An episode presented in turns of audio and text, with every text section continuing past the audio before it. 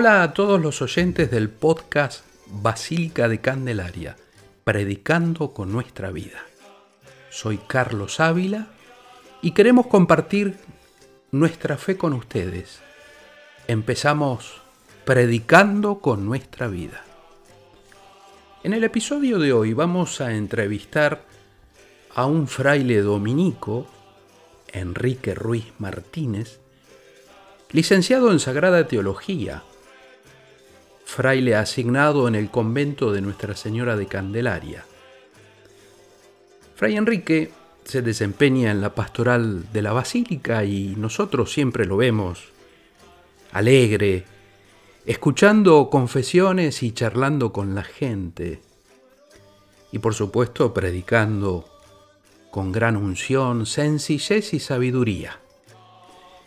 Fray Enrique, como buen fraile dominico, tiene el talento de saber llegar a los fieles con un lenguaje como el de Jesús, accesible y cercano. Fray Enrique es oriundo de la ciudad de Burgos, se formó en Salamanca y entre sus muchas actividades se desempeñó en la pastoral en la cárcel durante más de 20 años. Cuando yo me enteré de este hecho, sentí la necesidad de pedirle a Fray Enrique una entrevista para el podcast Basílica de Candelaria, predicando con nuestra vida. Esta necesidad eh, la quisiera compartir con todos los oyentes de este podcast porque seguramente todos saldremos edificados espiritualmente por la rica experiencia de Fray Enrique. Buenos días, Fray Enrique, y gracias por tomarte este tiempo para hablar con nosotros hoy. Voy a aprovechar a hacerte algunas preguntas, pero como ya te adelanté, mi interés es conocer esa larga experiencia en la pastoral eh, penitenciaria. Fray Enrique, nos gustaría que compartas con nuestros oyentes tus inicios en la pastoral eh, penitenciaria.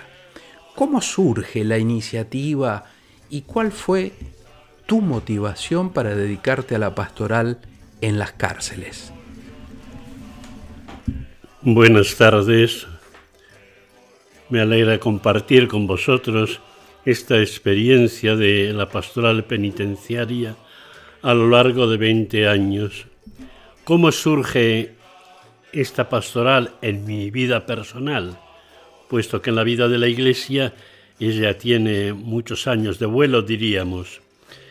En este caso mío, personal, eh, es una llamada. Todos conocen, seguro que sí, una película que se titula El cartero llama dos veces. En este caso solo llamó una. Y esa llamada no era precisamente para ser protagonista de ninguna película, o mejor dicho, sí, de una película que es la historia de una persona y la historia vivencial de otras personas.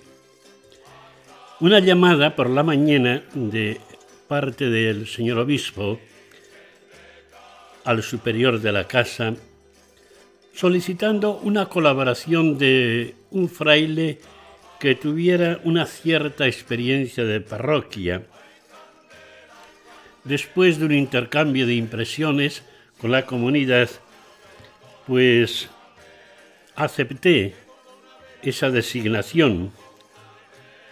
¿Y cuáles son los motivos pues si me preguntáis en este momento, a casi 30 años de distancia, no sabría concretar exactamente, pero hay tres palabras en el Evangelio de Jesús y en la vida de cualquier ser humano, y esas palabras son fidelidad, lealtad y disponibilidad.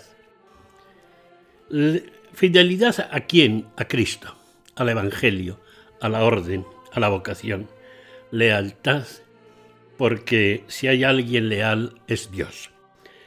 La disponibilidad la encuentro en María, he aquí la esclava del Señor, hágase en mí según tu palabra.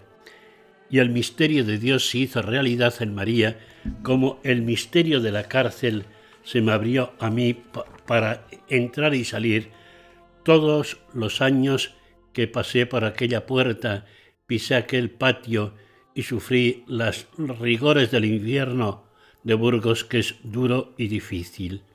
Estas tres palabras, que os repito una vez más, fidelidad, lealtad y disponibilidad de servicio, justifican y explican 20 años de cárcel.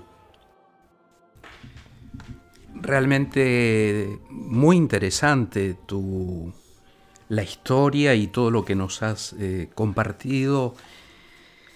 Y quisiera preguntarte también, durante tantos años en la pastoral en las cárceles, seguramente tendrás muchas historias entre tus recuerdos, historias de personas, de vida, de dolor, pero también seguramente de conversión al Señor. ¿Podrías compartir una experiencia significativa que hayas tenido mientras trabajabas en la cárcel? Una de las actividades que realizábamos en la cárcel estaba concretada en los sábados por la mañana. ¿En qué consistía? Pues en una especie de catequesis de valores humanos, por decirlo de alguna manera. Y de aquellas reuniones guardo tres anécdotas que brevemente, brevemente quiero compartir con vosotros. La primera es, en aquel debate hay dos internos, dos presos que se enzarzan en una discusión. Y uno de ellos, para zanjar la cuestión, dice, le contesta al otro, soy hijo de la calle. Casi nada, ¿verdad que sí? No dice soy hijo de mi padre y de mi madre, soy hijo de una época, no. Nací en la calle, me desarrollé en la calle y en la calle vivo y vive. Soy hijo de una mala educación, dice otro. Mi padre solo me enseñó dos cosas. Una, a robar y otra, la segunda, que la policía no me cogiera nunca. Alguien me preguntó en cierta ocasión, ya una persona mayor, ¿qué haces tú en la cárcel? Poca cosa, le dije. A duras penas escuchar. Oh, dice, si haces eso, haces mucho. Escucha Israel, dice Yahvé en el Antiguo Testamento. ¿Por qué es importante la cárcel? En la escucha. Escuchar significa valorar. La persona a la cual yo hablo, la persona que me escucha, nos estamos valorando mutuamente. Dignificar, es decir, recuperar esa dignidad que en parte y, en gran parte ha perdido esa persona, liberar. Mi tarea en la cárcel pudieran ser estas, estas cuatro palabras, escuchar, valorar, dignificar y ofrecer una puerta que conduzca a la libertad de aquellos hombres que por distintas razones están metidos en aquel pozo. Supongo que, en la, que la pastoral en las cárceles eh, tiene sus dificultades y desafíos, o quizás existan ciertos prejuicios o temores entre la gente.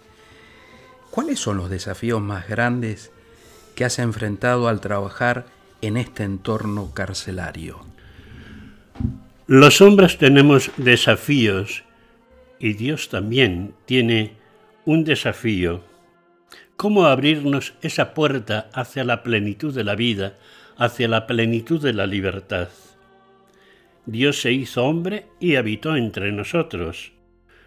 El hombre se hace preso con los presos, se encarna en aquella realidad y si no te encarnas, sal corriendo porque estás perdiendo el tiempo. Dios se hizo hombre y habitó entre nosotros.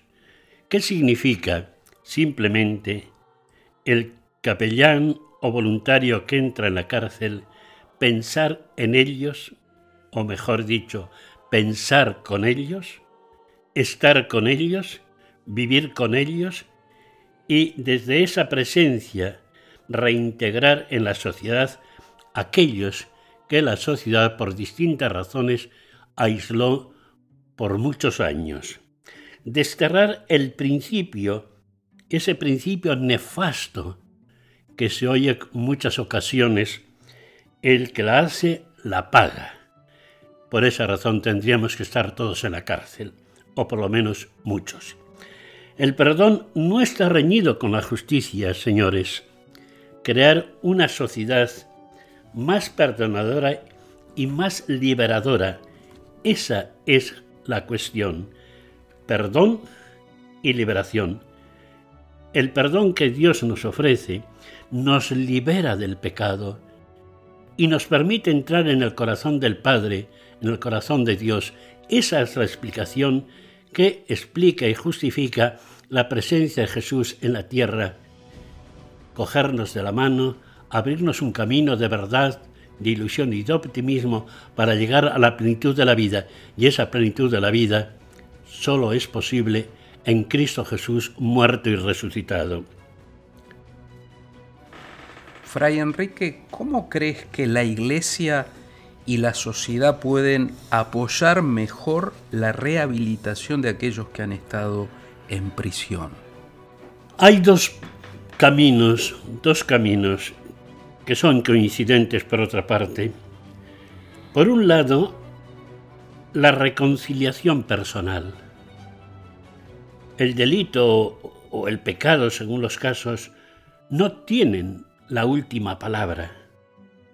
Esta es la buena noticia que ha de llevar a la prisión el catequista, el capellán, el evangelizador en una palabra. El camino puede ser difícil, sí, lo es, y mucho, pero siempre es posible dar pasos en la recuperación de la dignidad humana de aquellos hombres y mujeres que sufren los rigores de la cárcel. Aquí ha de estar presente la Iglesia. En muchos aspectos lo hace bien, doy fe de ello. Ofrecer los medios que precisa para su mejor rehabilitación. El segundo paso sería la reconciliación social. La sociedad adopta ante el problema de la cárcel una actitud de indiferencia y de olvido. Con frecuencia se oye, el que la hace la paga. Leyes fuertes. ¿Para qué? Para ya yo estar seguro en casa, en la calle y en cualquier lugar. Nos olvidamos de algo. ¿Y de qué nos olvidamos? De analizar las causas que están en el origen de la delincuencia. Se ha cometido un delito, aparece la policía, se le detiene, se le juzga, se le condena. ¿Y ahí acaba todo? No. Tiene que haber una prehistoria. Una serie de sucesos que reflejaban las palabras que he dicho hace un momento. Soy hijo de la calle. Mi padre no me enseñó otra cosa que robar. Es decir, la falta de familia, la falta de educación, la falta de valores humanos que no se los han dado ni unos ni otros. Leyes fuertes, sí. Queremos seguridad, sí. Pero nos olvidamos de algo, analizar las causas que están en el origen de toda delincuencia. Tener presentes los efectos, que esa es otra, tener presente los efectos de una presencia prolongada en la destrucción progresiva y en la marginación social de esas personas. No nos damos cuenta de esto. Cárcel sí, castigo sí, pero el deterioro físico, psíquico, afectivo y de todo tipo que sufren esas personas también lo permite el Código Penal. Fray Enrique tiene una voz muy potente, pero es más potente el mensaje que nos está transmitiendo a todos los oyentes desde el podcast Basílica de Candelaria.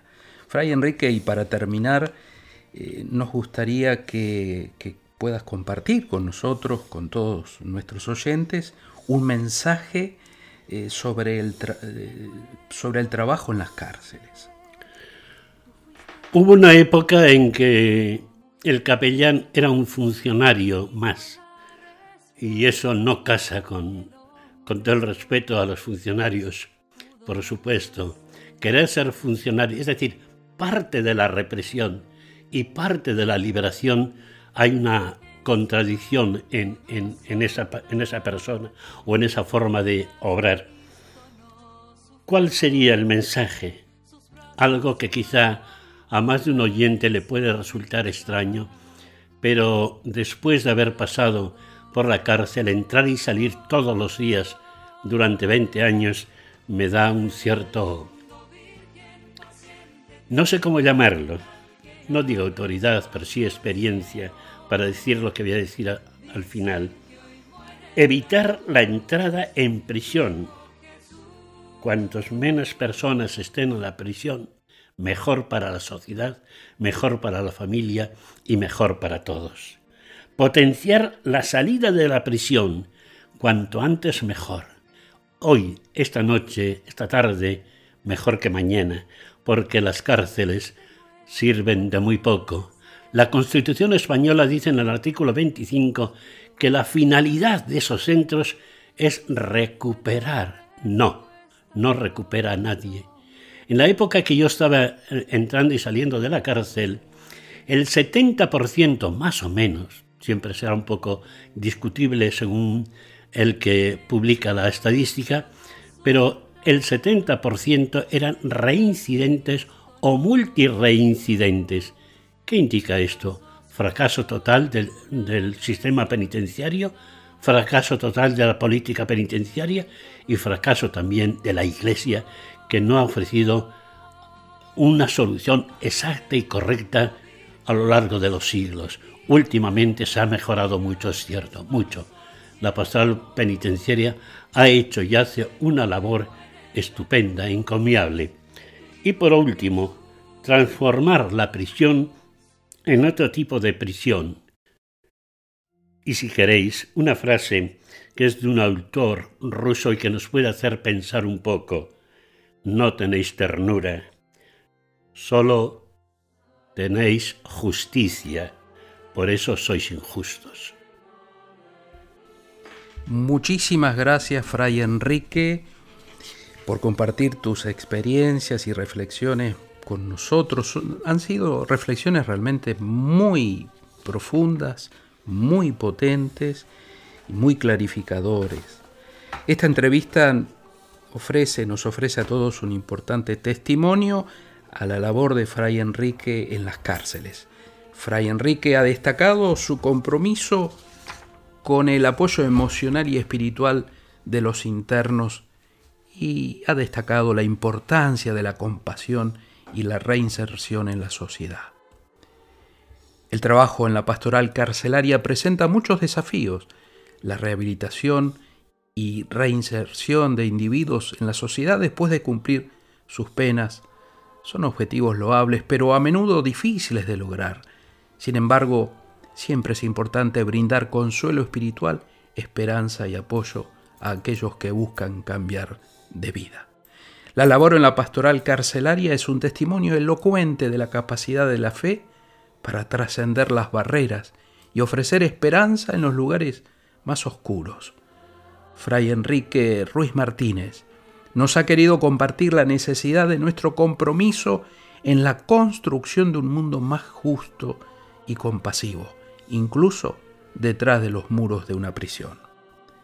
Nos despedimos con nuestros mejores deseos y bendiciones para todos ustedes desde la Basílica de Candelaria. No te olvides de suscribirte a nuestro podcast y compártelo en tu familia y en tu comunidad. Terminemos con una oración a la Virgen de Candelaria. Virgen de Candelaria, Madre de Dios y Madre nuestra, patrona de Canarias, con toda devoción y confianza que un hijo tiene con su madre, quiero ofrecerte hoy mi persona, mis intenciones, mi vida entera.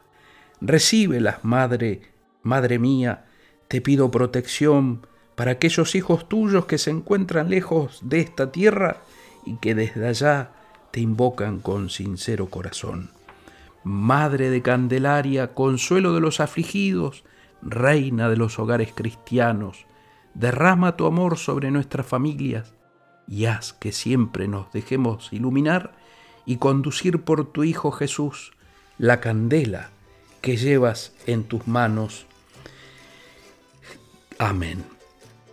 Hasta el próximo lunes, si Dios quiere, y predicando con nuestra vida.